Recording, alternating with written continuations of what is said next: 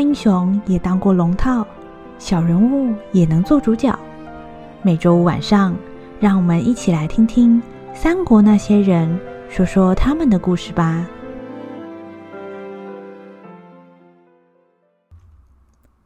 第十四集，那个很难做的侄子后篇。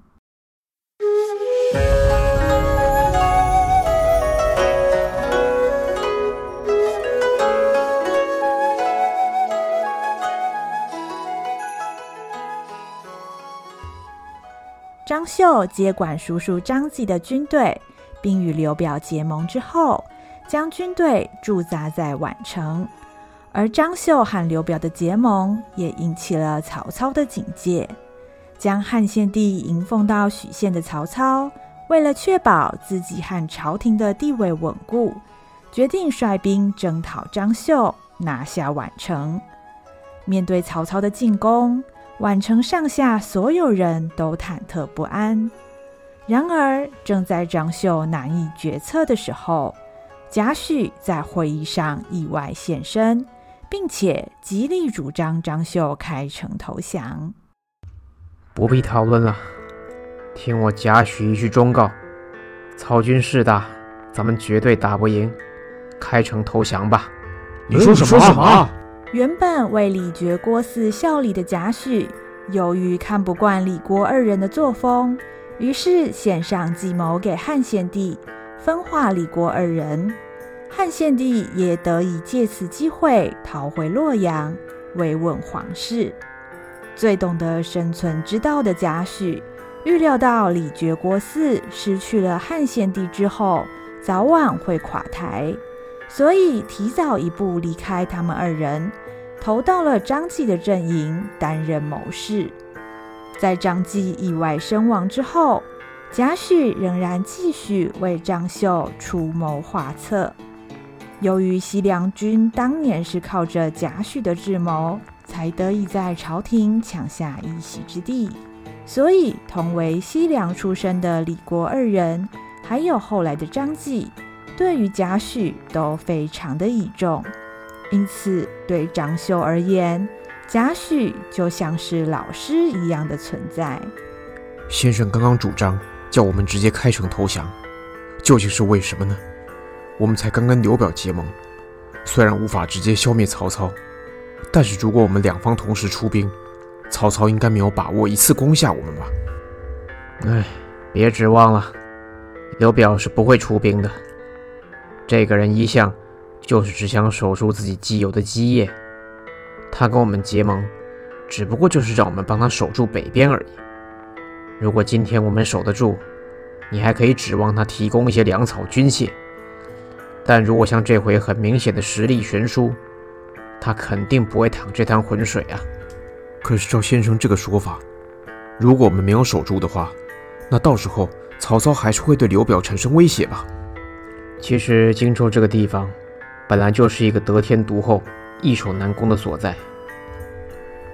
现在四方诸侯都为了地盘和粮食发愁，但是荆州不但物产富饶，而且附近有崇山峻岭作为屏障，这就是为什么刘表可以自己在荆州归起来过小日子，而不用急着向外发展的原因。所以，有没有我们当屏障，其实对刘表来说，并没有太大影响。所以先生的意思是，要把叔叔辛辛苦苦带了这么久的张家军，拱手让给那个曹操吗？那，那张家军的威望何在呢？不然你也可以试试看，一次把家当通通压下去当赌本，搞不好凭你一身精湛的武艺，可以一个人打倒一万个曹军呢、啊。先生你，嗯，少将军啊，在乱世求生存，本来就不容易。但是在人生的道路上，千万不要因为一时意气而走错方向。而且你一定要记住，你要保住的，不只是张家军的威望，你要保住的，是张家军几千个弟兄的性命。之前你叔叔不听我劝，后来下场如何你也清楚。我这个人最恨人家没脑子。少将军天资聪颖，相信你知道怎么做才对啊。如同贾诩所预料的一样，虽然张绣还是派了使者去向刘表求援，但是刘表却以遭到流寇攻击，无暇分身为由，拒绝了张绣的求援。眼见已经走投无路，张绣只好听从了贾诩的谏言，准备好宛城印信和地图，带领全城军民准备向曹操献城投降。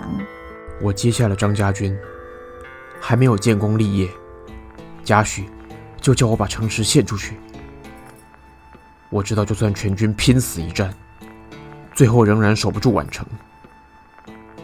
以前我就听说过，曹操心狠手辣。他攻打徐州的时候，那可是尸横遍野。既然宛城最终都会落入曹操掌握，唉，那我们又何必让弟兄们牺牲生命呢？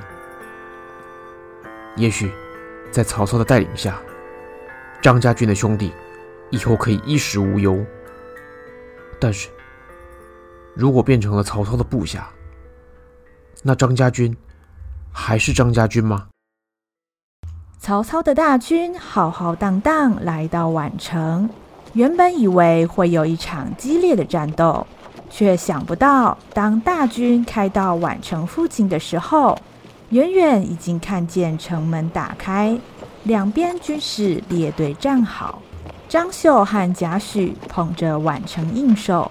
等在那边，准备迎接曹操进城。嘿，打仗打到现在，这个张绣最识时务。我还以为西凉来的都是驴蛋，嘿嘿，看来这个年轻人是比李傕、郭汜那些人聪明的多啊。嗯，不战而降，天底下哪来这么便宜的事儿？阿蛮，小心有诈。哈哈哈哈哈！哎，袁让啊。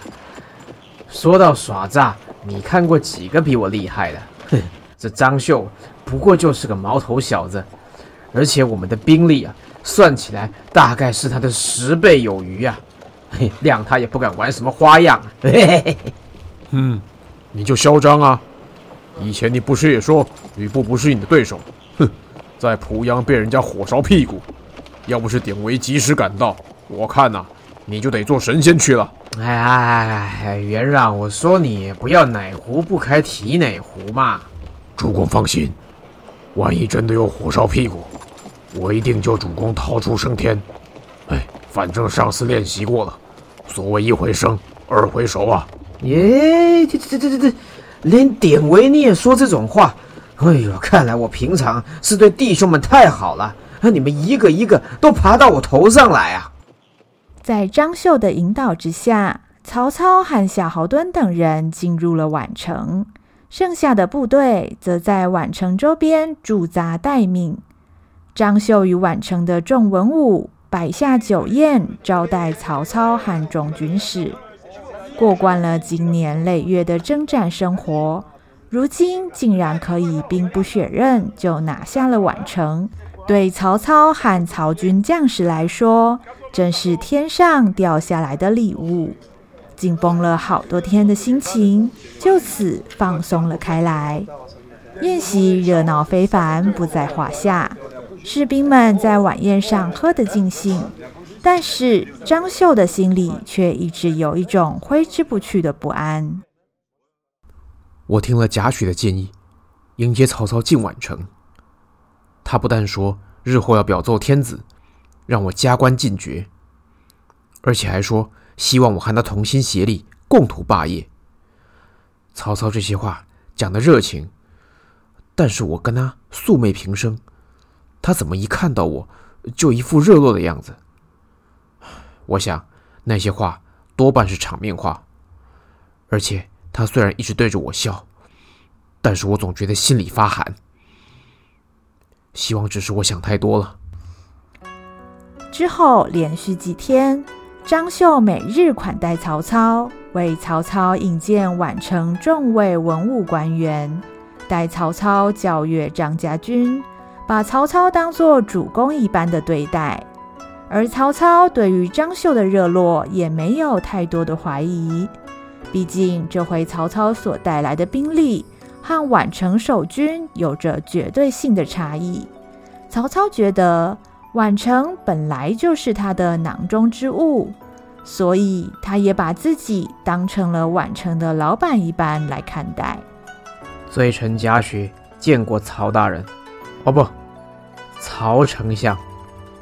哦吼，你就是那个鼎鼎有名的贾诩啊！哎，皇上之前常跟我说起你啊。呃，据说皇上能够让李郭两人打起来。就是你帮皇上出的奇招，哎，那你算是大汉的功臣啊！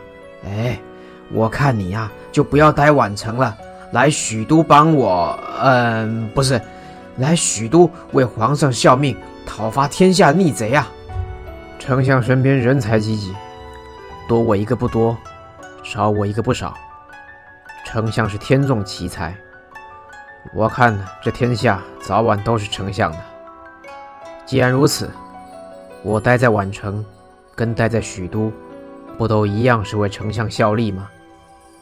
而且过去张继将军对我有恩，现在我若是丢下少将军去许都的话，这也太不讲道义了。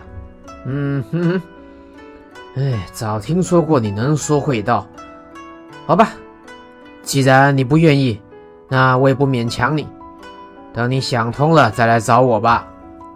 曹操一向喜欢招募人才，到了宛城之后，一看到他欣赏的文臣或武将，就迫不及待想要将对方招募到自己的阵营来。除了谋士贾诩之外，另一位张绣手下的西凉猛将胡车儿，也收到了曹操的重金馈赠。曹操的这些举动，让张绣感到非常的焦虑。我们不是已经向曹操投降了吗？为什么他要来拉拢我身边的人才？难道曹操想要把我架空吗？听人家说，曹操身边担任重要职务的，大部分都是他们曹氏宗亲。现在张家军的领袖虽然是我，但如果哪一天曹操派了他们自家人来接管，那我对曹操岂不是失去利用价值？要争到那步田地，我还有活路吗？张绣心中千头万绪，为了保护张家而向曹操开城投降，但到头来终究还是要为了自身安危惶恐不安。这不禁让张绣怀疑起自己向曹操投降这个决定是不是正确。然而现在已经无法回头。只能够战战兢兢地继续过下去。之后的某一天，张绣一如往常摆下酒宴宴请曹军。然而这天，曹操却没有与众位将士同乐，反而自己一个人偷偷跑到厅堂外面去喝酒。本来这回征讨宛城这么顺利，应该要意气风发才是。但是曹操今天心头却百感交集。嗯哼嗯哼哼、哇！我靠！你个曹安民，你竟敢吓我！哎，还有啊，曹子修，你现在是忘记我是你老爹了是吧？嘿嘿，叔叔啊。被吓死总比你在这里闷死好啊！曹昂见过父亲。哎，这得得得了，难得我在这里月下独酌，哎呀，气氛都被你们给破坏了。孩儿和安民在酒宴上见不着父亲，就去问郭家先生。先生说，父亲一定是有心事，自己躲起来喝闷酒，所以孩儿就和安民一起出来找父亲了。啊。哎，这个郭家可真是了解我啊！哎，对了，他怎么没跟着来啊？哎，先生受了风寒，夜里风大，小侄就先请先生先回府休养了。哎，话说叔叔啊，小侄看你一副心事重重的样子，有什么事儿呢？不妨说给小侄听听。哎，让咱帮叔叔分忧解劳啊！是啊，父亲，安敏说的对，父亲平时一向谈笑风生。而且这回拿下宛城，可真是不费吹灰之力。怎么这会儿却愁容满面呢？啊，哎，既然你们俩兔崽子想听的话呢，哎，我不就不妨老实说了吧。哎，今天取下宛城之后，西南有了屏障，日后我们再取下徐州，就更有本钱争霸天下了。哎，自我从乔县发迹以来啊，一路是披荆斩棘。哎，其实我最最希望，就是想办法让咱们曹家露露脸。啊，我和弟兄们打生打死，好容易有了今天这成就。哎，但是可惜啊，此生呢是没办法让你们爷爷亲眼看到了。说到父亲，曹操脸上满是惆怅。当初才想着要把父亲接到兖州来一起生活，想不到父亲却在路经徐州的路上遇害了。不管现在曹操的名气有多大，地盘有多广，都已经没有办法再和父亲一起分享了。原来叔叔也是个性情中人，哎呦，我还以为叔叔是没眼泪的。是是是，我说查万民啊，现在是嫌叔叔对你太好了是吧？要是再胡说，我就叫许褚把你扔到宛城外边去啊！哎呦喂，叔叔息怒啊！小侄这不也是关心叔叔吗？这么办吧，小侄有一帖灵丹妙药，保管能让叔叔药到病除，笑逐颜开呀！哎，我说曹安民，你行不行啊？看你贼头贼脑的，到底什么妙方啊？啊，所谓是心病还需心药医。叔叔伤春悲秋，嘿，那得要风花雪月才能治啊！喂。安敏，你又出这个什么馊主意？要是被娘亲知道，我看你有九条命啊都不够死。而且我们刚拿下宛城，民心未稳，你让父亲在这个时候找女人风花雪月，万一出事了怎么办呢？哎，现在是非常时期，叔叔又是非常之人，哎，为了建功立业，我当然得行非常之事啊！小兔崽子。这里不是京城，是宛城啊！这种鸟不拉屎的地方，你以为会有窑子是吧？嘿嘿，叔叔你也太小看小侄了。何况窑子里那种庸脂俗粉，怎么能推荐给叔叔呢？叔叔明晚啊，只管在内堂候着，其他包在小侄身上的准没错。来，行，那我明天就等你的好消息。这要是没让我满意啊，你就不要回来见我了。呃，父亲，你还真的要找女人啊？那那娘亲那边我们怎么交代？你的切，草女人怎么了？出来闯荡江湖，偶尔逢场作戏，无伤大雅。父亲啊，哎呦，行了行了，怎么连你都这么啰嗦啊？曹操的长子曹昂虽然觉得曹安民的建议不太妥当。但是看到曹操一副无所谓的样子，也只能把那些忠告吞回了肚子里去，悻悻然走掉了。曹操平日南征北讨，出门在外的时候，食衣住行等等民生的需求，基本上都是曹安民负责打理，也因此他的消息自然灵通。当初曹操大军在到了宛城之后，曹安民马上听说了邹氏的美貌，便对这个美人留上了心。眼见现在曹操闷闷不乐，曹安民心想，正是将美人献给曹操的好时机。然而，邹氏是张绣的婶婶，可不能随随便便就强抢过来，最好还是邹氏自己送上门来，才不至于给曹操落个骂名。曹安民灵机一动，已经想出了另一套方法。呵呵，叔叔这一次毫不费力就收了宛城，说明张绣对叔叔啊是怕的要命。张绣开城投降以后啊，自然最担心叔叔会回头对付自己。虽然叔叔近日广纳人才，大概是不会对他们动手啊。不过张绣一家可不知道这件事儿啊！呃呃呃呃呃。隔日一早，邹氏照例和老管家福伯出门采买，刚离开家门，一个举止轻佻的年轻男子便忽然挡住了他们的去路。哎呦，乔夫人貌美如花，千娇百媚，想来是名满宛城的邹夫人吧？久仰久仰啊！你这小子怎么如此无礼？不要来骚扰夫人，快走快走！哎，老人家，火气别这么大。我随我叔叔曹孟德初来此地，人生地不熟的，你们张家怎么说也是主人家。不是应该好好招待一下吗？宛城刚刚开城投降，全城上下莫不担心曹操一个不如意，会像当初徐州那样拿宛城的百姓出气。邹氏和福伯听见眼前这个无礼的男子居然是曹操的侄子，不由得都变了脸色。等你，你曹曹公子，你想做什么？哟，我常听人家提起夫人的美貌啊，今日特来拜见，果然名不虚传，是个倾国倾城的美人儿啊！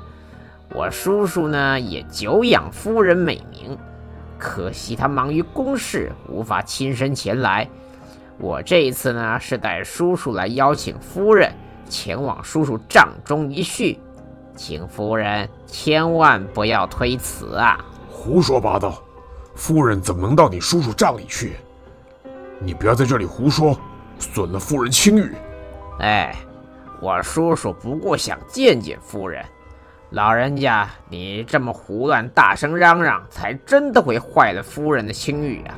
再说了，我叔叔此次来宛城，对全城上下以礼相待，你们做主人家的，不是应该好好感谢我叔叔吗？哼！一个弄不好，搞得我叔叔不开心，到时候不要说宛城百姓，就是你们家少将军，这么年纪轻轻的，要是人头落地，可就可惜了呀。这你你，哎，夫人，咦，好了好了，我话就说到这儿，夫人呐、您看来是个明白人，今晚戌时。叔叔在帐里设下酒宴款待，嘿嘿，夫人可千万别辜负了叔叔一番心意啊！曹安民说完话，心知计谋已成，转身便走，留下了邹氏脸色发白，站在原地。一旁的福伯孔子焦急，却不知道该怎么安慰邹氏才好，急得满头大汗。当日夜里，疲惫的张绣结束了宴席，回到府中。连日来，白天操演部队，交接政务，偶尔有空闲，还要安抚部下和百姓。晚间又要宴请曹操和曹家将士，张绣的身体和心理压力都已经到了极限。难得今天晚宴上，曹操看起来心不在焉。早早就结束了宴席，张绣正想不管三七二十一，回房便睡，没想到一进门，老管家伏伯就急匆匆迎了上来。公子，公子，你可回来了！大事，大事不好了呀！福伯，怎么了？你慢慢说，什么事不好了？哎呀，今天早上。那个曹操的侄子跑来找夫人，说是曹操今晚要找夫人喝酒，要夫人到他帐里去呀。什么？真是胡扯！曹操找婶婶要做什么？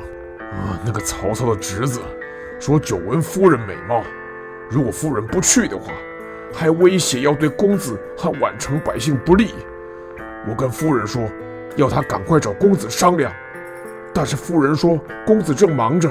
也不准我去打扰公子，他自己整天都愁眉不展，关在房里走来走去。后来晚餐之前，我正想要去喊夫人，却发现他他已经不在府里了。什么？婶婶，他他真的去曹操那里了？唉，春梅说他亲眼看见夫人出府了，夫人还留了一封信要给公子，公子要不要看看？福伯拿出了一封信，上面娟秀的字迹写着“秀儿亲启”。张秀接过了信，看着婶婶的字，却迟迟不敢拆开。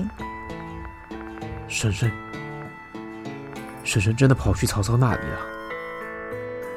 他一定是看见我开城投降，知道我打不过曹操，又担心我守护不了张家，也保不住张家军和满城百姓，所以才不得不去的。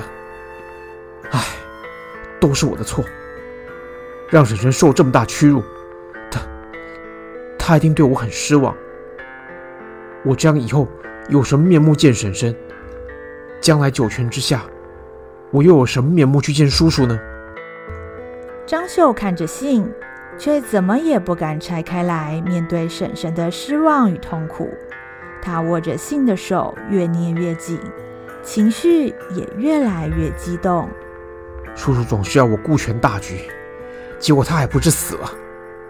男子汉大丈夫，战死沙场，马革裹尸才是道理。而我居然怕事投降了曹操。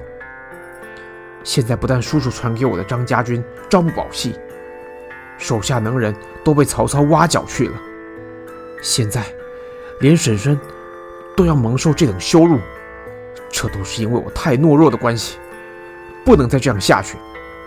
我要让曹操看看，欺负我们张家人，他是绝对不会有好下场的。张绣的理智被仇恨吞噬。此时他已经想不起原本要守护张家军和百姓而投降的初衷，只有把曹军杀个片甲不留，从曹操手里夺回婶婶，才是他眼下生命的意义。即便管家福伯不停地劝阻，张绣也充耳不闻。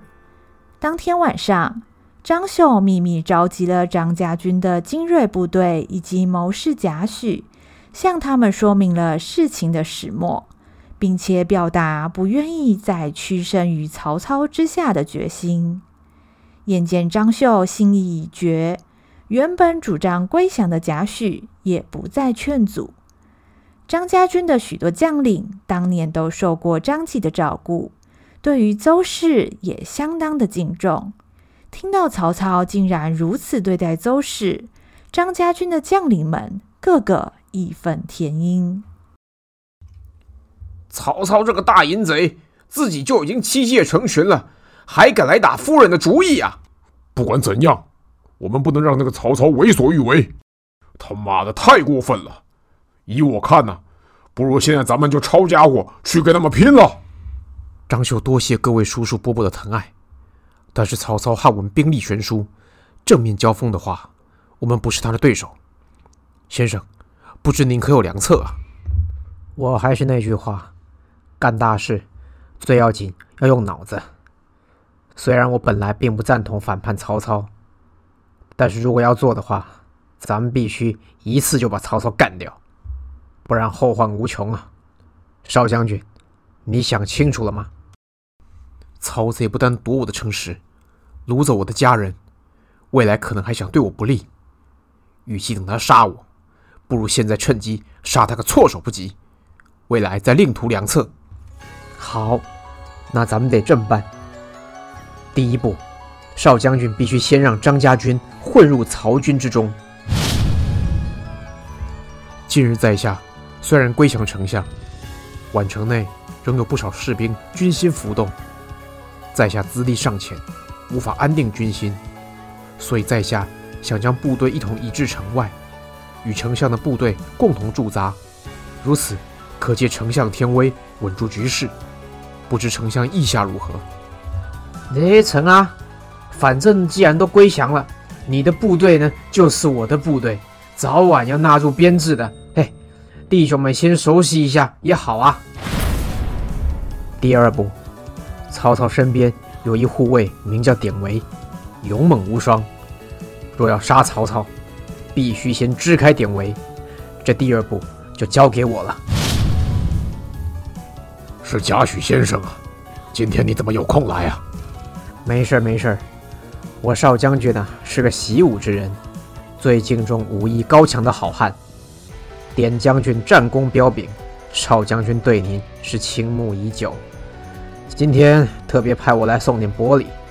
所谓美酒敬英雄，这是凉州有名的佳酿。咱们凉州人呐，不只喜欢喝酒，也喜欢交朋友。喝了这杯酒，大家就是兄弟。不知道在下有没有荣幸交典将军这位朋友啊？哈哈哈哈！先生太客气了。所谓有酒不喝，枉自为人。今天咱们是不醉不归啊！第三步，也是最后一步，联络寨里寨外弟兄，预备弓箭甲兵。二更时分，寨中弟兄放火作为信号，寨外弟兄一见火起，马上自外面杀入，直取曹操中军大帐，趁此机会要他的命。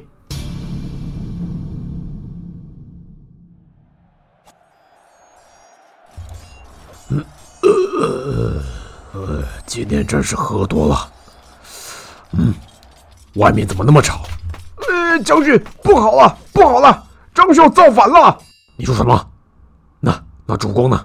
主公在哪儿？呃，外面兵荒马乱，加上四面大火，我们都找不到主公啊！哎呀，不妙！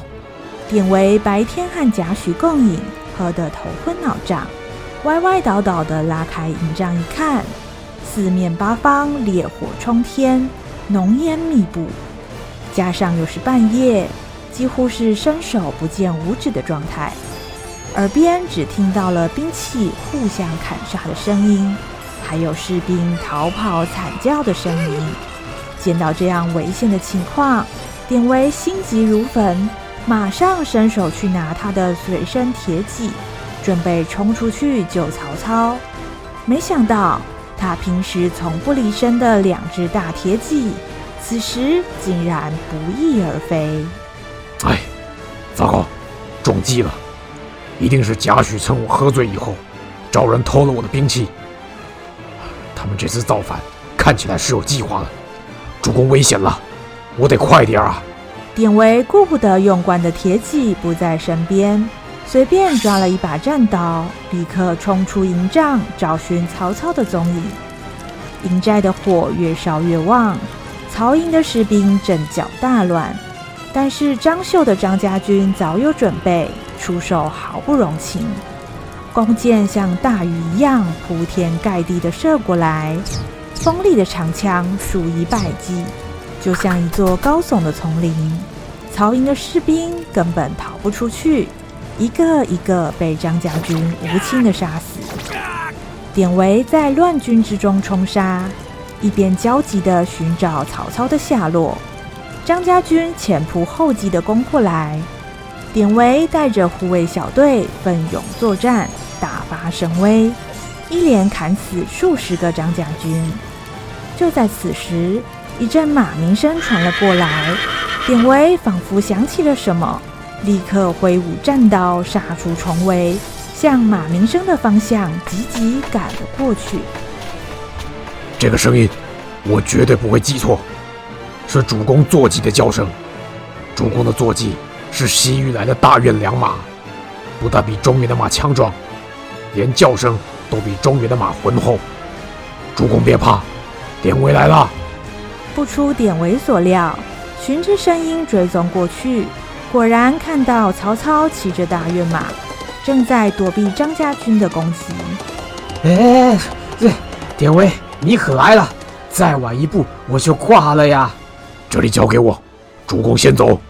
哎，记得要跟上来呀，对方人太多了。嗯，知道了。目送曹操离开，典韦心中大石暂时放下，但是眼前的情势由不得他松懈。张家军本次造反，主要目标就是曹操。典韦知道，如果不挡住后面的追兵，曹操依然无法脱离险境。一晃眼之间，张家军已经像蚂蚁雄兵一样向他们涌了过来，尖锐的长枪越来越近。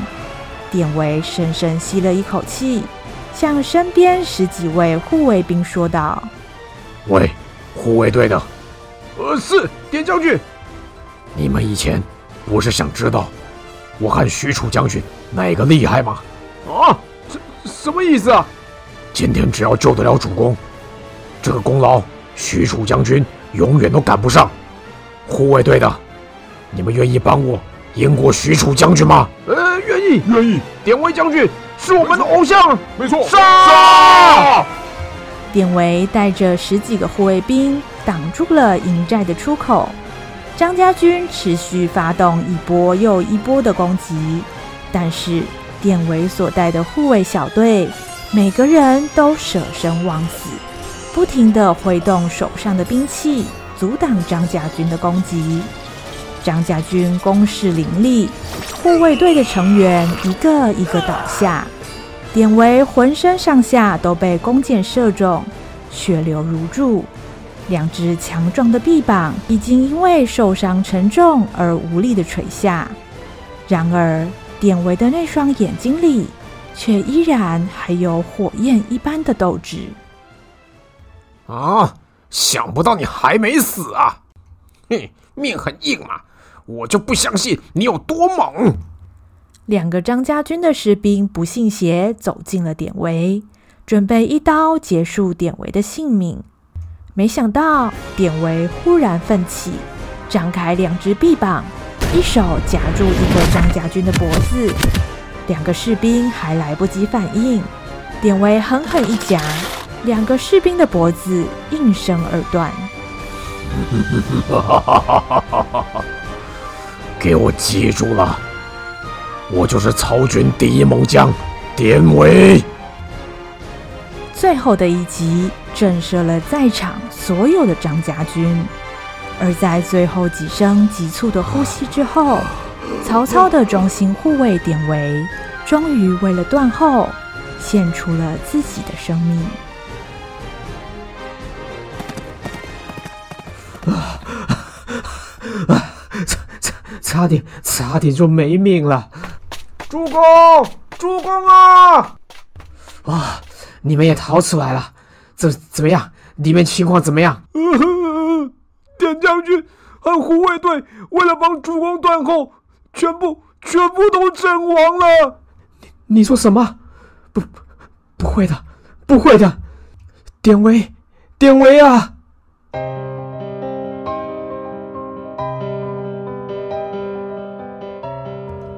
无法忍受曹操一再的欺压。张绣和贾诩趁夜倒戈，不但让曹操猝不及防，曹操忠心的护卫典韦也在这场战斗中牺牲。究竟典韦拼死一战，能不能助曹操度过这次的危机呢？穷途末路的曹操会不会死在张绣的手里呢？而张绣又能不能把婶婶邹氏救回来呢？下一集，那个商人。